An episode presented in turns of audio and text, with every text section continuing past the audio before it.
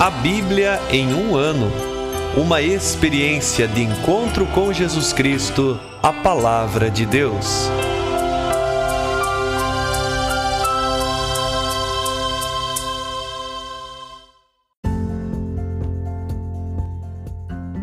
Olá, eu sou Yuri, seminarista da Diocese de Ponta Grossa, Paraná. Você está ouvindo o podcast A Bíblia em um Ano. Usando um plano de leitura cronológico, vamos ler a Bíblia inteira em 365 dias, descobrindo como a história da salvação se desdobra e se atualiza em nossas próprias vidas e na vida da Igreja. Estamos usando a Bíblia Católica com a tradução oficial da Conferência Nacional dos Bispos do Brasil. Você pode baixar o plano de leitura completo por meio de um link que você encontra na página do Instagram a bíblia.em um ano ou no facebook.com barra seminário pg. Inscreva-se nesse podcast por meio da plataforma que preferir para receber as notificações diárias dos novos episódios.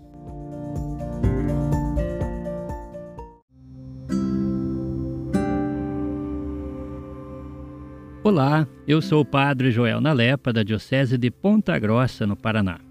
Antes de iniciarmos a leitura e a escuta dos textos bíblicos propostos para hoje, vamos pedir que o Espírito Santo ilumine nossa mente e nosso coração para que a palavra de Deus frutifique em nossas vidas. Em nome do Pai, do Filho e do Espírito Santo. Amém. Vindo Espírito Santo, enchei os corações dos vossos fiéis e acendei neles o fogo do vosso amor. Enviai o vosso Espírito, e tudo será criado, e renovareis a face da terra. Oremos. Ó Deus, que instruístes os corações dos vossos fiéis com a luz do Espírito Santo, fazei que apreciemos retamente todas as coisas, segundo o mesmo Espírito, e gozemos sempre de sua consolação. Por Cristo nosso Senhor. Amém.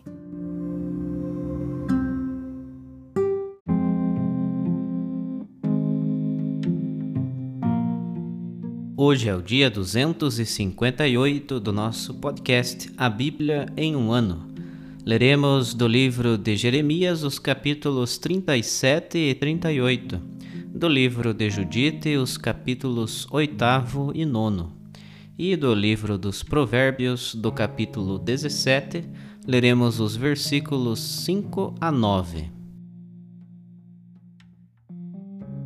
Jeremias capítulo 37 Sedecias, filho de Josias, tornou-se rei de Judá, nomeado por Nabucodonosor, rei da Babilônia, em lugar de Jeconias, filho de Joaquim.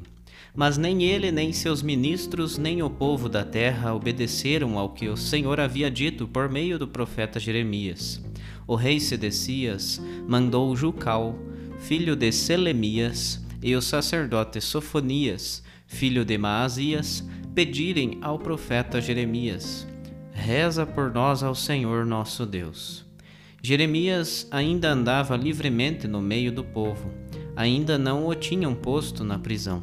Entretanto, o exército do Faraó havia saído do Egito e os caldeus, que estavam sitiando Jerusalém, ao receberem essa notícia, afastaram-se de Jerusalém. A palavra do Senhor veio então ao profeta Jeremias. Assim fala o Senhor, o Deus de Israel. Ao rei de Judá que vos mandou consultar-me, assim direis: O exército do Faraó que vos veio em socorro voltará para o Egito, sua terra. E os caldeus retornarão para lutar contra esta cidade, tomá-la e incendiá-la. Assim fala o Senhor não tenhais ilusões pensando que os caldeus se foram embora de vez. Não foram. Mesmo que derrotasseis todo o exército dos caldeus que vos combate, e só lhes restassem alguns homens trespassados, cada um deles se levantaria de sua tenda para incendiar esta cidade. Quando o exército caldeu se afastou de Jerusalém, acuado pelo exército do Faraó, Jeremias queria sair de Jerusalém para ir à terra de Benjamim, para participar ali de uma herança entre o povo. Ao chegar à porta de Benjamim, lá estava o guarda, de nome Gerias, filho de Selemias, filho de Ananias. Ele prendeu Jeremias, dizendo: Estás passando para o lado dos caldeus. Jeremias respondeu: É mentira, de modo algum estou passando para o lado dos caldeus. Mas Jerias não lhe deu ouvido. Prendeu Jeremias e o levou às autoridades.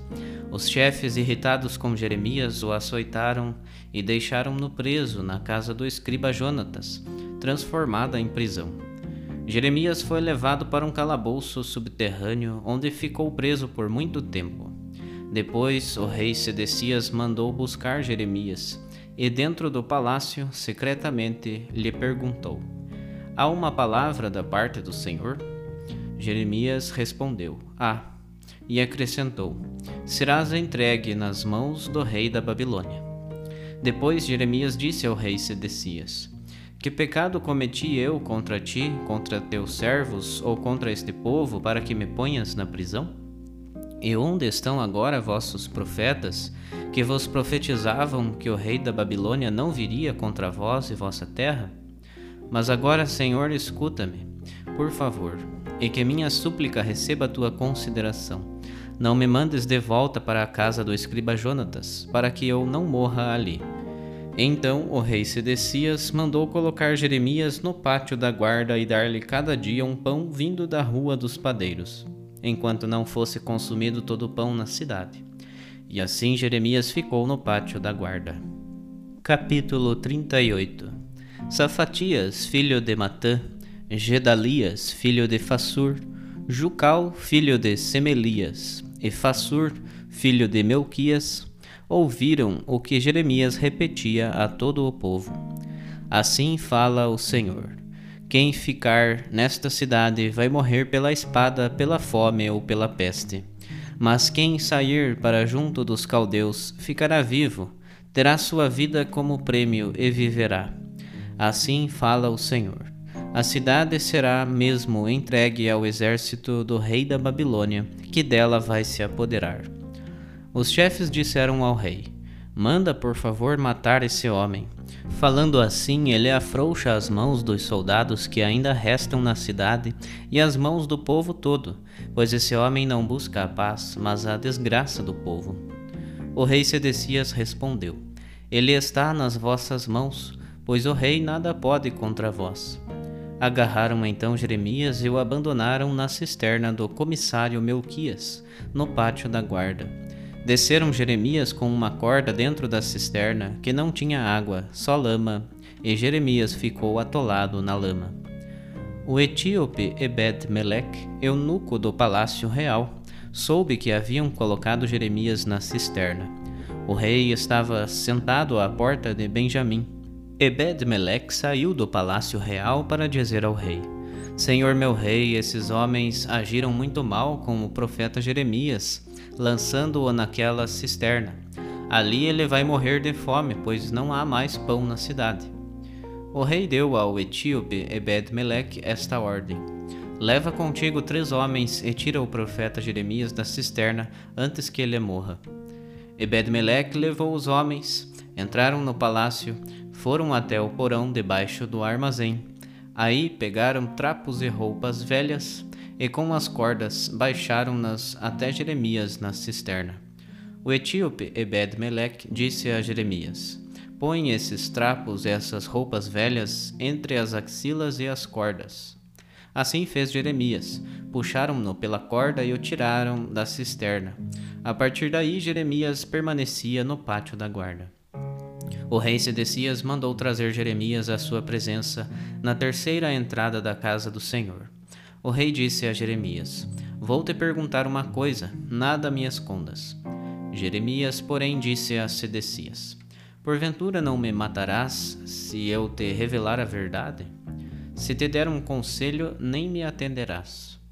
Então o rei Sedecias jurou secretamente a Jeremias: Pela vida do Senhor que nos deu esta vida, não te matarei, nem te entregarei às mãos dos que querem tirar-te a vida. Jeremias disse então ao rei Sedecias: Assim diz o Senhor dos Exércitos, Deus de Israel: Se de fato saíres da cidade e te dirigires aos comandantes do rei da Babilônia, conservarás a vida, e a cidade não será incendiada. Ficarás vivo, tu e a tua casa. Se, porém, não saíres ao encontro dos comandantes do rei da Babilônia, a cidade será entregue às mãos dos caldeus, e eles a incendiarão, e tu não escaparás de suas mãos. Falou o rei Sedecias. Tenho medo dos judeus que passaram para o lado dos caldeus, medo de ser entregue às mãos deles, que vão me maltratar. Jeremias respondeu: Não te entregarão Presta atenção à voz do Senhor que eu te transmito. Tudo te correrá bem, ficarás vivo. Se, porém, te recusares a sair, eis a palavra que o Senhor me revelou. Todas as mulheres que sobrarem no palácio do rei de Judá serão levadas para os comandantes do rei da Babilônia, dizendo: Eles te iludiram, te lograram os teus caros amigos. Enquanto teus pés atolaram na lama, eles te viraram as costas. Tuas mulheres e teus filhos serão levados para os caldeus, e tu não escaparás das mãos deles. Serás prisioneiro do rei da Babilônia, e a cidade será incendiada. Sedecias disse a Jeremias: Que ninguém fique sabendo disso, do contrário, morrerás. Se os chefes souberem que falei contigo e vierem dizer: Conta-nos o que falaste com o rei, nada escondas, e não te mataremos. Que foi que o rei te disse? Deverás responder: Eu estava pedindo clemência ao rei para não ser mandado de volta à casa de Jonatas para ali morrer. De fato, os chefes vieram todos procurar Jeremias e lhe fizeram perguntas, mas ele respondeu de acordo com tudo o que o rei lhe mandara dizer. E eles ficaram quietos, pois da conversa nada ficou sabido. Jeremias permaneceu no pátio da prisão até o dia em que Jerusalém foi tomada. Então Jerusalém foi tomada.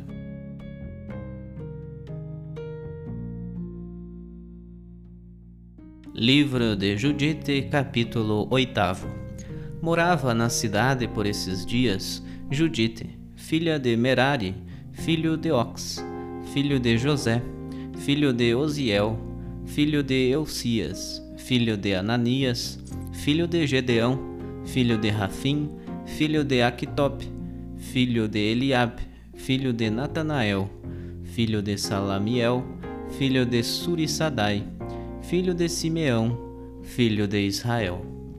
Seu marido, Manassés, era da tribo e da sua parentela.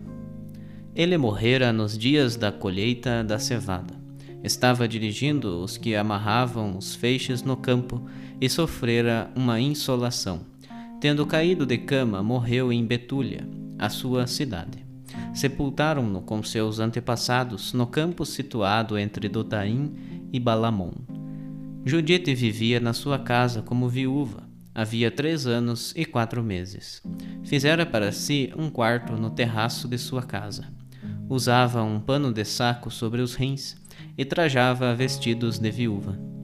Jejuava todos os dias da sua viuvez exceto aos sábados e em suas vigílias, nas luas novas e nas vigílias, nas festas e nos dias de regozijo da casa de Israel. Era muito bela de aspecto e formosa de rosto, prudente de coração e com bom senso, e muito honrada. Seu marido Manassés, que era filho de José, filho de Aquitob, filho de Melquis, filho de Eliabe, filho de Natanael, filho de Surissadai, filho de Simeão, filho de Israel, lhe deixara ouro e prata, servos e servas, rebanhos e campos, e ela se mantinha com isso. Não havia quem fizesse a seu respeito maus comentários, pois era muito temente a Deus. Chegaram a seus ouvidos as palavras inconsideradas do povo contra o chefe, por estarem desesperados com a falta de água. Ela soube também de todas as palavras de Osias, que jurara ao povo entregar a cidade aos assírios depois de cinco dias. Então, por intermédio da serva que administrava os seus bens, Judite chamou Osias, Cabris e Carmis, anciãos da cidade, à sua casa. Quando chegaram, ela lhes disse: Ouvi-me, chefes dos habitantes de Betúlia. Não é correta a palavra que pronunciastes ante o povo neste dia, quando firmastes um juramento, pronunciado entre Deus e vós, comprometendo-vos a entregar a cidade aos nossos inimigos, se dentro de tantos dias o Senhor nosso Deus não nos enviar socorro. Quem sois vós, que hoje tentastes a Deus e vos pusestes no lugar de Deus em meio aos vossos irmãos? Agora tentais o Senhor Todo-Poderoso, vós que nunca entendereis coisa alguma. Pois não sois capazes de sondar a profundeza do coração humano, nem de captar as razões do seu pensamento como então perscrutaríeis a Deus, que fez todas estas coisas? Conheceríeis o seu pensamento e sondaríeis o seu projeto? Absolutamente, irmãos, não provoqueis o Senhor nosso Deus. Porquanto, se não quiser ajudar-nos nestes cinco dias, ele tem poder, nos dias que quiser, para ajudar-nos, ou então para exterminar-nos diante dos nossos inimigos Vós, porém, não exijais garantias das vontades do Senhor nosso Deus, pois Deus não é como o ser humano para ser intimidado com ameaças ou como alguém que possa ser julgado. Por isso, aguardando a salvação de sua parte, supliquemos que venha em nosso auxílio, e ele escutará a nossa voz, se bem lhe aprouver. Pois nunca houve em nossa descendência, nem há hoje, tribo ou clã ou povo ou cidade entre nós que adore deuses feitos por mãos humanas, como aconteceu nos primeiros tempos. Por esse motivo, nossos antepassados foram entregues à espada e ao saque, e caíram miseravelmente diante de nossos inimigos. Nós, porém, não reconhecemos outro Deus a não ser Ele, de quem esperamos que não nos despreze e que não afaste de nossa raça a sua salvação. De fato, se formos capturados, o mesmo acontecerá com toda a Judéia. Nosso santuário será saqueado e Deus nos fará pagar essa profanação com o nosso próprio sangue. Sobre vossa cabeça, entre as nações aonde formos levados como escravos, ele fará recair a morte de nossos irmãos, o cativeiro da terra e a devastação da nossa herança. Seremos alvo de escândalo e de injúria diante de todos os que nos dominarem. A nossa rendição não nos garantirá o favor dos inimigos, mas o Senhor nosso Deus a transformará em desonra. Portanto, irmãos, mostremos a nossos irmãos que sua vida depende de nós e que é de nossa responsabilidade a preservação do lugar santo, da casa de Deus e do altar. Além de tudo isso, rendamos graças ao Senhor nosso Deus, que nos põe à prova como a nossos pais. Lembrai-vos de tudo o que ele fez com Abraão e Isaque, e do que aconteceu a Jacó na Mesopotâmia, da Síria, quando apacentava as ovelhas de Labão, irmão de sua mãe. Assim como não os pôs à prova senão para perscrutar o seu coração, do mesmo modo ele não nos castigou, mas o Senhor flagela os que dele se aproximam para admoestá-los. Disse-lhe então Osias: Tudo o que disseste foi com bom coração que falaste, e não há quem possa contradizer as tuas palavras. Não é de hoje que se manifesta a tua sabedoria, mas desde a tua infância todos reconhecem teu bom senso e as boas disposições do teu coração. Mas o povo está morrendo de sede e nos obrigaram a fazer assim como dissemos, comprometendo-nos por um juramento que não podemos violar. Portanto, roga por nós, e talvez o Senhor nos atenda, pois és uma mulher santa. O Senhor enviará a chuva para encher nossas cisternas, e não mais desfaleceremos. Respondeu-lhes Judite: Ouvi-me, e eu farei uma proeza que chegará aos filhos do nosso povo através das gerações. Esta noite vos postareis à porta da cidade, e eu sairei com minha serva. Antes do prazo que fixastes para entregar a cidade aos inimigos, o Senhor visitará Israel pela minha mão, como eu confio.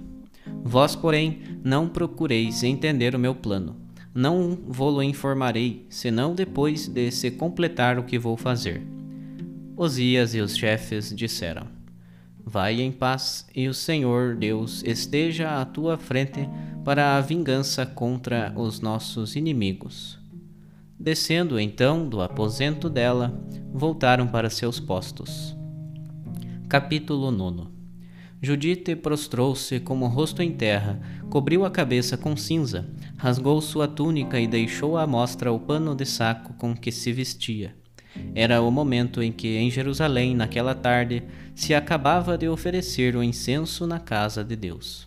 Ela clamou em altos brados, dizendo: Senhor Deus de meu pai Simeão, em cuja mão puseste uma espada para a vingança contra os estrangeiros que tinham desatado o cinto de uma virgem para manchá-la, descobrindo sua coxa para envergonhá-la e manchando seu seio para desonrá-la. Tu havias dito: Isto não se faz, mas eles fizeram.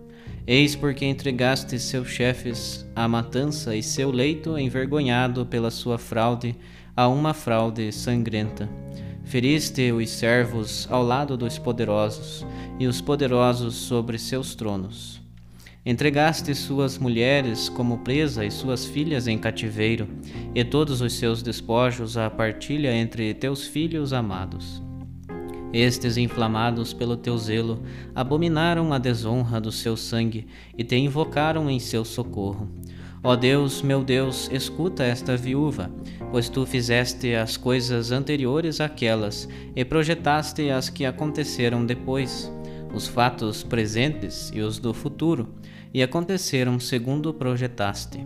Os acontecimentos que quiseste apresentaram-se, dizendo: Aqui estamos, pois todos os teus caminhos estão preparados e teu julgamento é feito de antemão.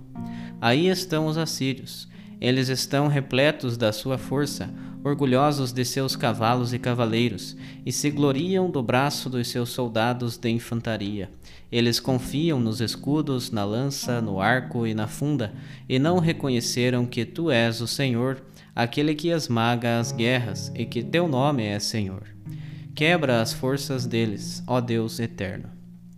Abate a sua potência com o teu poder, e rebaixa a sua força com a tua ira pois eles quiseram profanar teu santuário, manchar a tenda onde repousa o nome da tua majestade e derrubar com a espada os chifres nas pontas do teu altar.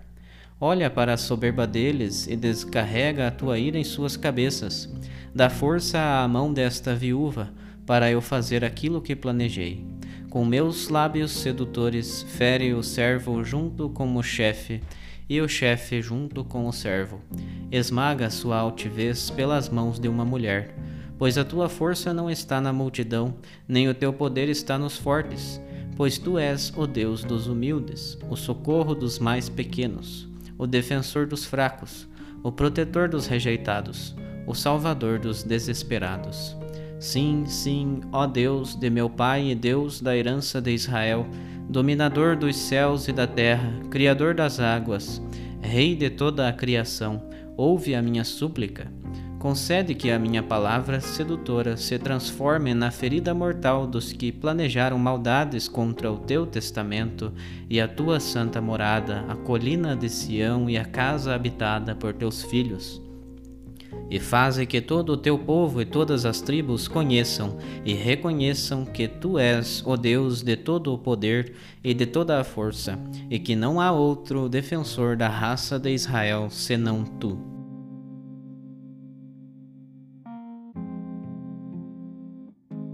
Livro dos Provérbios, capítulo 17, versículos 5 a 9.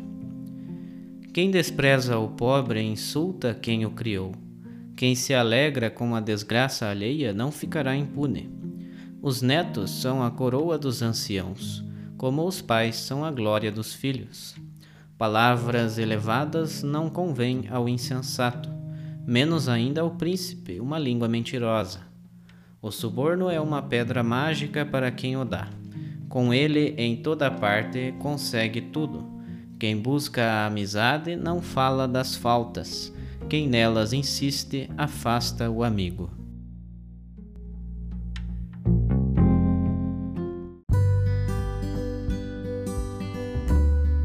Olá, eu sou o Padre Wagner da Diocese de Ponta Grossa, no Paraná.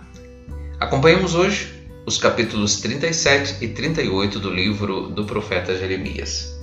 Aqui no capítulo 37, primeiramente nós vemos Sedecias a consultar Jeremias durante a interrupção do assédio em 588 a.C. Mais adiante, nós vamos ver a prisão de Jeremias. Não temos motivos para crer que o profeta tinha a intenção de passar para os babilônios quando procurou deixar a cidade durante a rápida interrupção do cerco. Mas o seu povo, que o considerava um odioso traidor, assim interpretou a sua atitude, e por isso mesmo é que ele foi lançado em um cárcere. Então nós vemos que o sofrimento do profeta continua. Ao longo de sua vida, seu caminho profético não foi nada fácil. Ser um mensageiro do Senhor sempre lhe foi bastante difícil, porque ele enfrentou situações muito delicadas, como esta que hoje se narra no capítulo 37, a experiência dolorosa da prisão. No capítulo 38, aparece Jeremias na cisterna e aqui a intervenção de Ebed-Melech. Esses acontecimentos parecem ter se passado depois daqueles do capítulo anterior, perto do final do cerco, quando desesperado, o partido anti-Babilônia na corte procurou se livrar do seu oponente mais vigoroso. Sedecias parece já enfraquecido, mas não menos inamistoso. O capítulo 38, então, vai narrar a libertação de Jeremias e, por fim, o seu último encontro com Sedecias. Tivemos hoje também a oportunidade de escutar os capítulos 8 e 9 do livro de Judite. No capítulo 8, nós temos uma apresentação de Judite. E no capítulo 9 nós vamos encontrar a oração de Judite. Há expressões que aparecem aqui que são muito significativas. Por exemplo, o autor se refere muitas vezes a Jerusalém, ao templo, ao culto, ao sumo sacerdote. Aparece a figura do cinto, o ventre, a expressão desatar o cinto tem o sentido de casar-se com, no sentido também de estabelecer um elo, uma relação. E então, uma expressão muito significativa que aparece é esta: põe fim às guerras. A presunção dos pagãos, arrogantes por causa de sua força militar, foi sempre escândalo para Israel e razão para esperar com confiança a ajuda de Deus. Ouvimos também hoje Provérbios no capítulo 17, versículos de 5 a 9. E essa palavra pode e precisa ser aplicada em nossa vida para que, olhando as demais passagens que meditamos, Jeremias e também Judite, possamos fazer em tudo a vontade de Deus. Aqui se fala da zombaria. Quem zomba do pobre ultraja o seu Criador quem ri do infeliz não ficará impune. Coroa dos anciãos são os netos, honra dos filhos são os pais, e língua distinta não combina com o estúpido. Por fim, vai nos dizer o versículo 9: quem busca amizade encobre a ofensa, quem a diz e repete afasta o inimigo.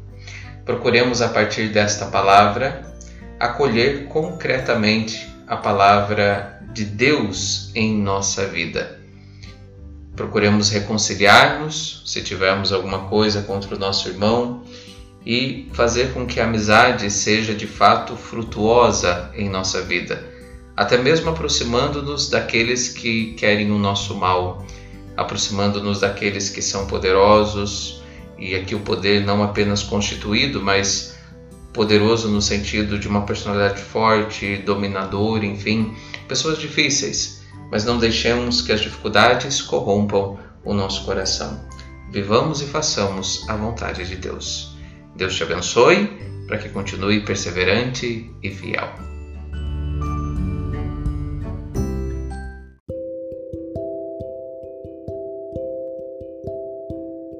Querido irmão, querida irmã, Jesus afirma a todos nós: Felizes os que escutam a palavra de Deus e a põem em prática. Pensamos que a palavra que acabamos de ouvir se faça vida em nós e inspire as nossas ações. Oremos. Ó Deus, concedei ao vosso povo alimentar-se cada vez mais da vossa palavra e nela encontrar a fonte da vida. Por nosso Senhor Jesus Cristo, vosso Filho, na unidade do Espírito Santo. Amém. Quem vos fala é o Padre Jaime Roça, vigário-geral da Diocese de Ponta Grossa, no Paraná. Que desça sobre vós a bênção de Deus Todo-Poderoso, Pai, Filho e Espírito Santo. Amém.